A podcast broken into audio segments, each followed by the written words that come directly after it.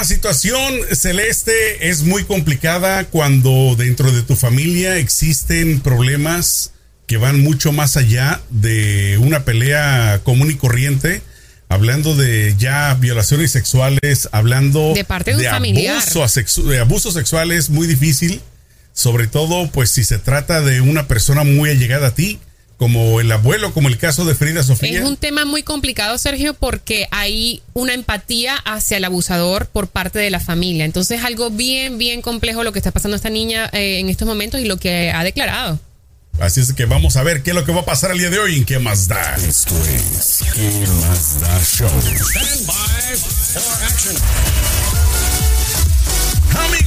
Comadres, compadres, champiñones celeste, qué gusto que estás acá ya en Los Ángeles, ¿qué se siente? Ay, felicidad. Este clima, que es cómo sientes el ambiente de, digamos, libertad que no tenías en New York en los últimos tiempos. Se siente felicidad sobre todo por el clima, algo que de verdad no aprecias hasta que te falta. El clima este soleado, esta eterna primavera aquí en Los Ángeles, que es maravillosa y te hace sentir con vida, que quieres hacer cosas, te motiva porque pues el, de verdad que juega un papel bien importante el sol. Yo no, de verdad que no lo había tomado tanto en cuenta. Sabía que sí, tomaba, tenía un rol bien importante, pero no sabía qué tan importante hasta que me fui a Nueva York y conocí el verdadero frío. Pero feliz de estar en Los Ángeles, ya soy Angelina. Angelina de nuevo. Así es de que ahora sí te van a ver volando la greña tus fans por el 405, por el 101, por todas las autopistas locales. Oye, aparte tenías cuánto tiempo de no manejar eh, pues por sí, o sea, por ti sola, porque allá en Nueva York sí, de estar en un eh, carro. no tenían auto, ¿verdad? No, porque en Nueva York no, se hay usa, necesidad. no hay necesidad porque está todo el subway, eh, que es el mejor medio de transporte. Además, todo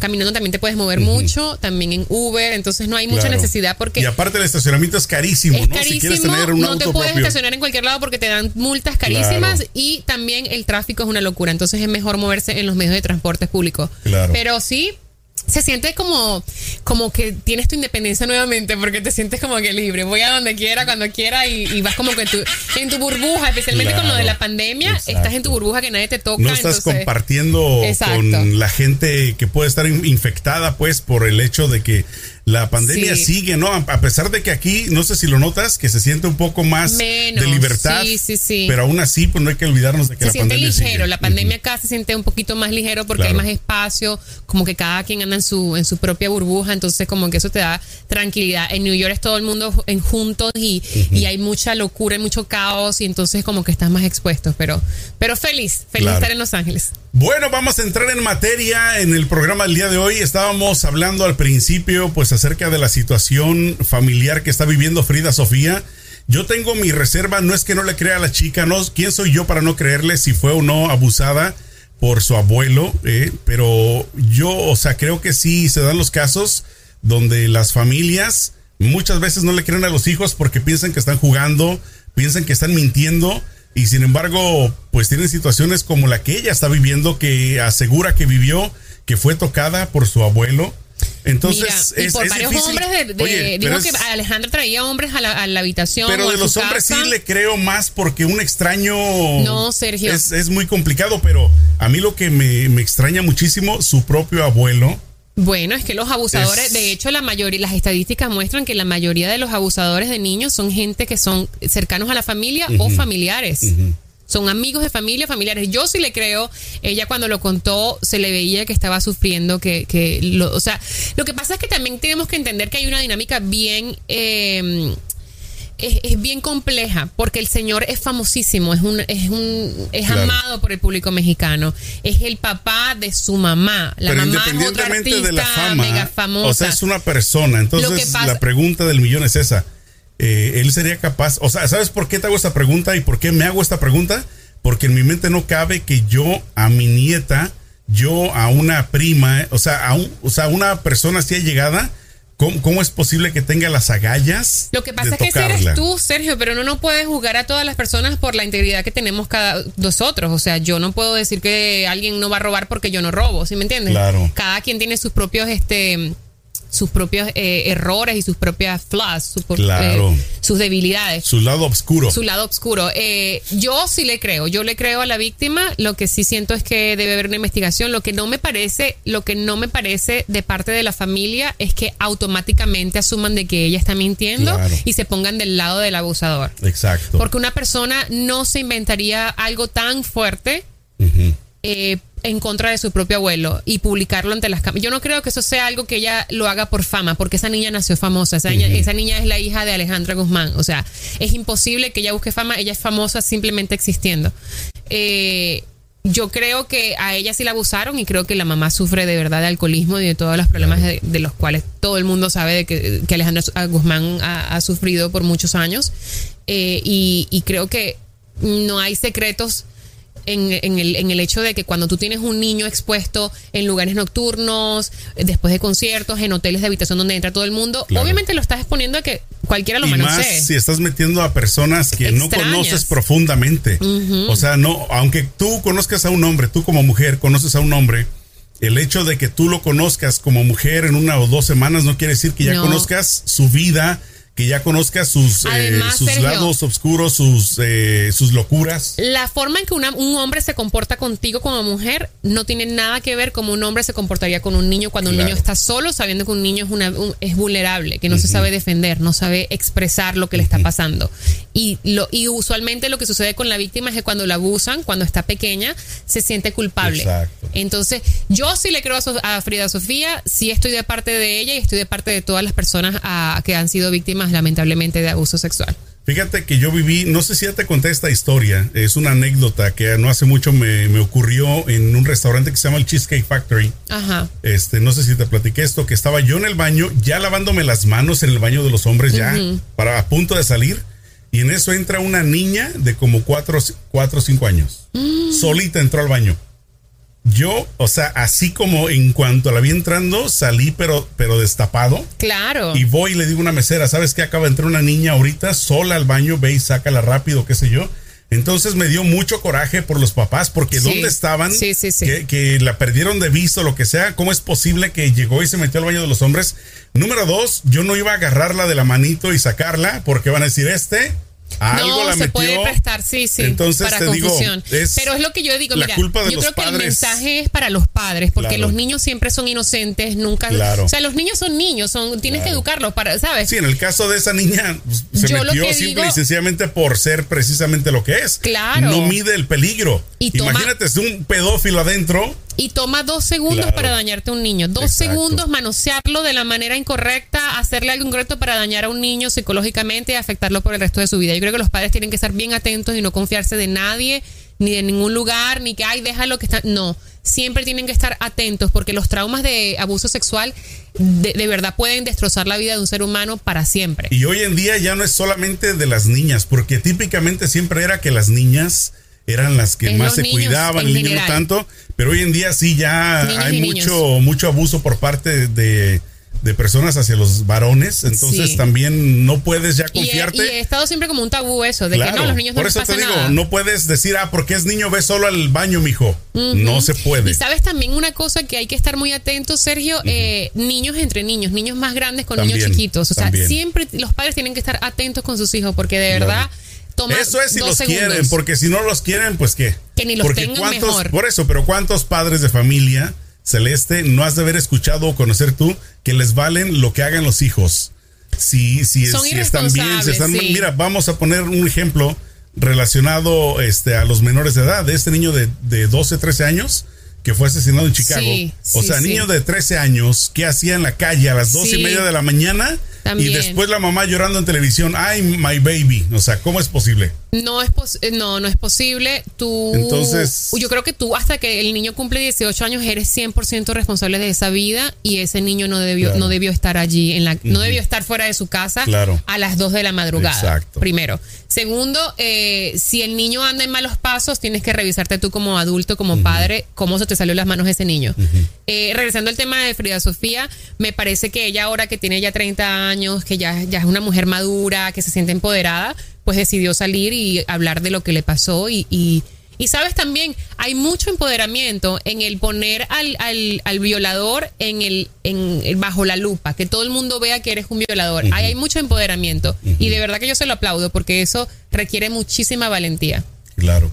Pero bueno, ojalá y sinceramente. Pero toda la familia está de parte del abuelo. Incluso la, la señora Pinal salió con un comunicado. Alejandra, o sea, señores, no le van a dar el beneficio de la duda a esta muchacha. ¿Sabes qué? Lo que pasa es de que ellos están comportándose, creo yo, de esta forma en contra de Frida. Como más como relaciones públicas. ¿no? Están No, preocupados siempre eso. se están comportando con ella, creo yo, por la forma en la que ella se ha comportado en los últimos tiempos. O sea, por, Lo que por pasa el es que, hecho. Sergio, ya va. Por eso, pero por el hecho de ser rebelde o, o digamos. ¿por qué la niña es de rebelde? precisamente de dónde viene Ay, el problema. que- ah, claro, la gente no es nazi y se rebelde así por la nada. Pero o sea, hay algo detrás. el marrano de Molina, eh, que trabaja en Univisión, hasta inclusive él salió disque disculpándose con, con esta Frida. Yo no sé cómo ese tipo no ha perdido el trabajo de tantas cosas porque puercas que ha hecho en televisión. supuestamente ahora sí le creyó cuando antes la atacaba mucho, cuando decía que simplemente era una rebelde, era una drogadicta. Entonces ahora está saliendo el meollo del asunto de dónde vienen todas sus enfermedades. Que precisamente Claro. empezaron desde ahí, desde los abusos. Ahora entiendes de que la niña fue abusada, fue expuesta a drogas, porque decía también que eh, Alejandra fumaba marihuana y le echaba el humo en la cara a la niña. Y la niña dice que eso empezó como a los 6, 7 años de edad. Y que cuando ella recibía el humo, después de un, no sé, 10 minutos, sentía con los, se sentía con los ojos rojos, sentía mucha hambre. Era una niña, no sabía. Claro. O sea, de milagro que esa niña está viva. De milagro. Porque para todo lo que fue expuesta y para que, todo o lo que, que ha no pasado. está en una situación peor. O que no, exacto, porque puede haber sido terminado drogadicta, Claro. embarazada de muchos hombres, o sea, de un niño de cada hombre, o con enfermedades, o muerta. De hecho, ella también, creo que una vez hubo una noticia donde dijeron que ella trató de suicidarse, trató de tirarse del balcón de la casa, del apartamento que tenía Estaba en como Miami. amenazando algo así. Algo así. Eh, hay que preguntarse, una persona problema, una niña tan problemática como ha sido Frida Sofía, ¿por qué? O sea, la gente no nace y es problemática simplemente porque les da la gana. Cuando las personas son problemáticas es porque han tenido una falta de afecto grandísima o porque han tenido traumas como el que ella ha estado publicando. Que a mí me parece que eso va más de ese lado, de los traumas esos, de la violación El, el y todo eso. punto, el punto es de que si tú, yo opino, crees que eres un buen padre y no cuidas a tu hijo, pues ya empezamos mal por ahí. Yo creo que honestamente tienes que pensártela dos veces si de veras vas a ser un buen padre, de que no nada más es parir. Porque si te pones a ver, hoy en día siento yo que celebran mucho más el, sexo sí. del niño que, O el que embarazo, pensar, que exacto, que pensar si qué futuro le van a dar. Es como cuando la gente se casa y se casa nada más porque quiere tener la fiesta Exacto. y el vestido y la cosa Claro. y no piensan en que realmente el matrimonio es mucho más que todo eso, ¿no? Y terminan divorciándose después de un año, dos años Claro. porque se dan cuenta que hay que es un rollo totalmente Claro. grandísimo y un ¿Y sabes compromiso quién gigante. le ha puesto la lupa? Siento yo hoy en día en las redes sociales. Sí. Porque todo es por para el Instagram, todo es para el. Facebook. O sea, todo es aparentar, todo es quiero que todo se vea pomposo, Bello. que se vea Puesta llamativo, que se gasten cientos de miles de dólares. ¿Qué importa? Lo que importa es que yo presuma y que me vea bien ante la gente. Entonces, bueno, es respetable, es tu dinero, cada quien hace con él lo que quiere. Pero, pero pues un hijo es otra historia, es, Es una vida. cuento. Es una vida, no es una mascota. Un hijo no esperes que viva 10, 12 años como una mascota. Además, ¿sabes Va a vivir Sergio? mucho más, entonces vienen gastos, universidad, enfermedades. Apoyo emocional, apoyo Claro. moral, etcétera. Eh, yo, a mí me da mucha lástima Frida Sofía porque tú te das cuenta de qué tan grave es la situación cuando una persona como ella, que tiene una familia que todos son famosos en la familia, que son una dinastía, tiene que ir a la televisión porque eh, son gritos de auxilio, son gritos de que estoy sufriendo, estoy mal, y tiene que ir a la televisión porque en su casa no encuentra el apoyo de su familia. Y lo más irónico es que a través de la televisión se comunican. Exacto, es que me parece como que patético. Le quiero mandar un mensaje a mi hija a través de la televisión. Exacto. Mi, mi hija quiero mandar un mensaje a mi mamá a través de la televisión. Frida dice que Claro. la mamá no le contesta las llamadas, que, o sea, la tiene bloqueada. y, y Frida dice, yo nunca he bloqueado el teléfono de mi mamá de mi celular y cuando ella quiere venir, o sea, ella es Alejandra Guzmán y es, re- Claro. es la realidad. O sea, Y ella tiene un sabe dónde fuerte vive, sabe dónde vive, todo, puede ir, entrar, etcétera. Entonces yo creo que hay que ponerle atención a los gritos de auxilio que está entre líneas dis- eh, eh, pidiendo Frida Sofía porque obviamente en su casa no le prestan atención y se tiene que tiene que recurrir a las cámaras para que para poder llamar la atención de su mamá me parece Claro. La verdad que me parece bien triste toda, esta- toda la situación de parte de Alejandra, que es la mamá, porque las madres, sea lo que pase con tu hija, primero la ropa sucia se lava en casa y segundo le crees a tu hija y te pones del lado de tu hija. Claro. Punto. Ahí no hay discusión. Y después se investiga el resto, pero siempre la madre tiene, o sea, la madre es el primer amor de un niño, por Dios. Claro. O sea, si tú como hijo no puedes Pero también confiar en dicen, tu madre, ¿en pero quién vas a también dicen que el primer amor de una niña es su papá. Claro. Entonces, Pero la, la figura sagrada, la, la, la, santa de tu vida es tu madre. Es la que te protege de, de todo. O sea, porque los padres, los padres, pero cuando tú Inclusive te duele, que cuando te duele algo, tú corres para donde tu mamá. lo que comentábamos este de hoy, de hace un año, ¿no? Que murió George Floyd. Sus últimas que palabras gritaba, que decía que a su mamá, que llamaba a la mamá. Por eso, cuando tú estás, desde que yo tengo uso de razón, me duele una uña, me duele un pelo, tengo hambre, mamá, mamá, mamá, mamá. Entonces, eh, si tu mamá te falla en, en el aspecto moral, que no la tienes como apoyo, ¿en quién puedes confiar en el mundo? Claro. Menos mal que el papá ha salido al rescate y como que la tiene allí, la, la, la está apoyando y todo el cuento, porque la verdad que estar sola en el mundo y enfrentarse a esta situación tan grave y tan gruesa como es acusar a tu propio abuelo de abuso, Sí. que por cierto, yo he conocido historias No, y- de y, familias o sea, donde el abuelo mira, ha abusado a, la- a las nietas, Ahora, ¿eh? lo que yo decía al principio no quiero que se malinterprete. Yo no es que digo que no es posible, por supuesto que es posible, porque inclusive los propios padres, los propios papás han abusado a sus hijos.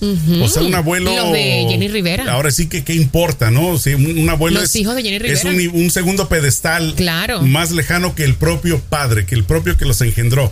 Entonces yo digo que sí es posible. Lo único que en mi mente te digo, no quiere aceptar que un abuelo abuse a su nieta. O sea, para mí es como más normal, entre Pero- comillas, pero, Sergio, lo acabas que un de decir, papá si un abuse a la hija, pero no un abuelo. Si un padre lo abusa, imagínate, un padre que es tu propio, es tu, es tu Claro, carne, claro. es tu todo. Y, y se han dado casos que inclusive hijas tienen hijos del propio papá.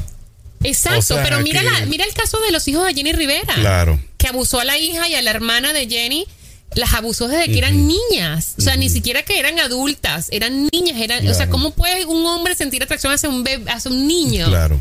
Es Entonces, entonces, si lo abusó, si un padre abusa a un hijo, ¿qué puedes dejar tú para el abuelo, para los tíos, para claro. los O sea, obvio, obvio. Pues sí, yo hace, Yo sí le hace tiempo, Celeste, que yo te dije que ya perdí fe en la humanidad. Honestamente, Sí, la verdad que sí. muy pocos nos salvamos, pero contaditos.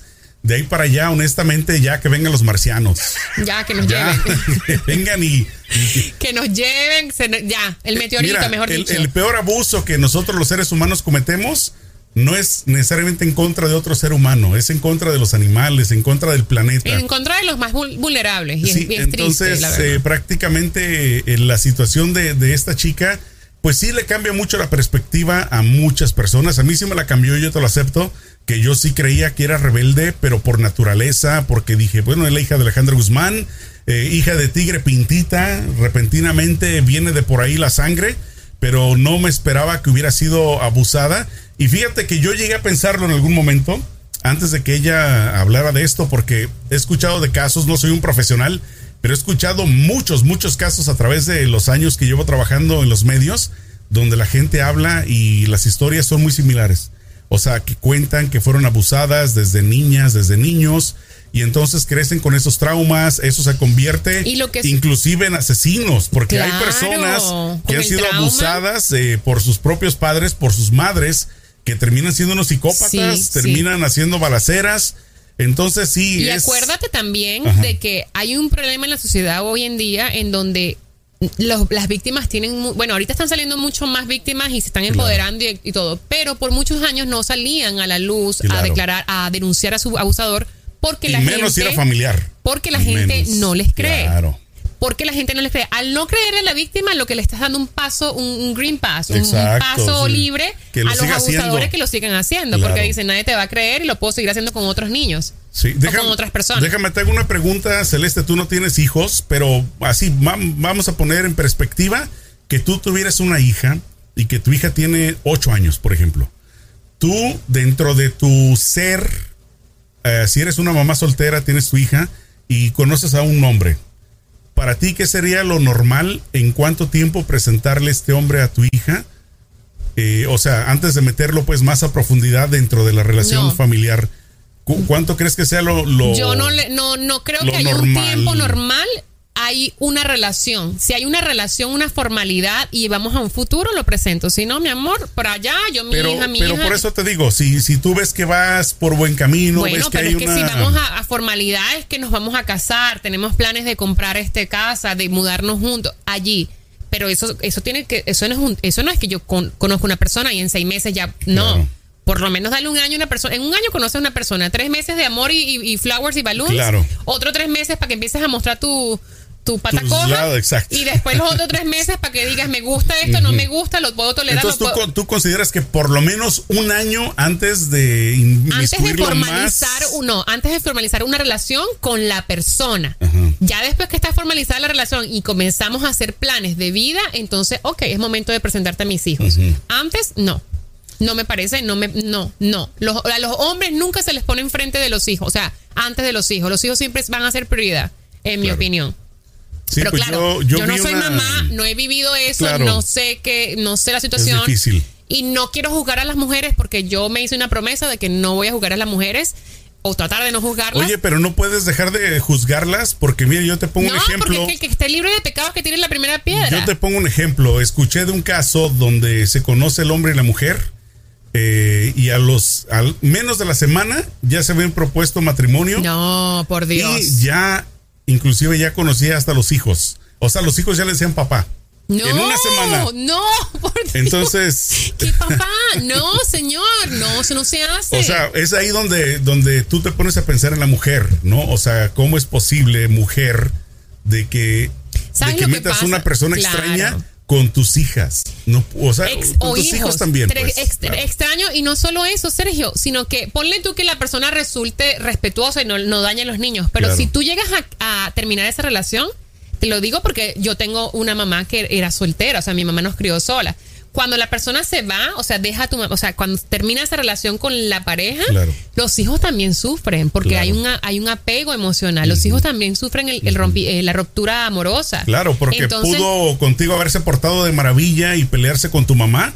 Entonces tú te quedas con la imagen de que conmigo era súper. o es sea, una ruptura emocional también para los niños. Entonces yo creo que las mamás no deberían arriesgar o comprometer a los niños a ese tipo de cosas simplemente por, por la emoción y el enamoramiento. El, enam- el enamoramiento se va, señores. El enamoramiento dura más, máximo tres años. De ahí se va y ahí lo que queda es la relación. Entonces yo creo que las mamás de verdad tienen que ser muy cautelosas y muy cuidadosas a la hora de exponer a sus hijos en cualquier situación de este tipo que estamos hablando. Correcto. Bueno, pues independientemente de lo que nosotros pensemos, yo respetuosamente eh, espero que Frida, eh, Sofía, Y no solo ella, pero pues todas las personas que han sido víctimas de abuso sexual, pues de alguna manera salgan adelante, que de alguna manera logren encontrar pues un alivio, ¿no? Porque el mal ya está hecho. Una vez que tú rompes un jarro, un, un vidrio, y lo, aunque lo pegues bien, bien, bien pegadito, ya las marcas van a quedar de por vida. Entonces, pues bueno, esperemos que eso no se transforme en un ciclo. Este, donde ahora Frida tenga hijas y pasen por lo mismo que ella, ¿no? Porque es bien normal. ayuda. Es bien normal que eso, eso eh, ocurra en las vidas de las personas. ¿no? Yo le quiero decir que yo a todas las víctimas de abuso sí les creo, estudié su parte, las apoyo y les acompaño en su dolor y en su trauma y espero que busquen ayuda si pueden para que puedan superar ese, trau- ese trauma porque vivir con esas, ese tipo de cosas es terrible. Eh, por otro lado, quiero invitarlos a que se conecten con nosotros, bajen el podcast, estamos en todas las plataformas digitales, eh, Spotify, Apple Cast, Apple, Apple Cast, ¿no? Anchor, Anchor, Google eh, Podcast. Pandora, Pandora, bueno, TuneIn. todo. Estamos Todas, ahí en todas partes. Estamos también en YouTube. Por favor, suscríbase, active notificaciones para que sepan cada vez que publicamos. Denle like, comenten. Y en las redes sociales, por favor, déjenos saber de qué quieren hablar y si les gustó el tema de hoy. Perfecto. Cuídense mucho, amigos, comadres y compadres. Nos vemos en la próxima. Échenle mucho peligro. Chao.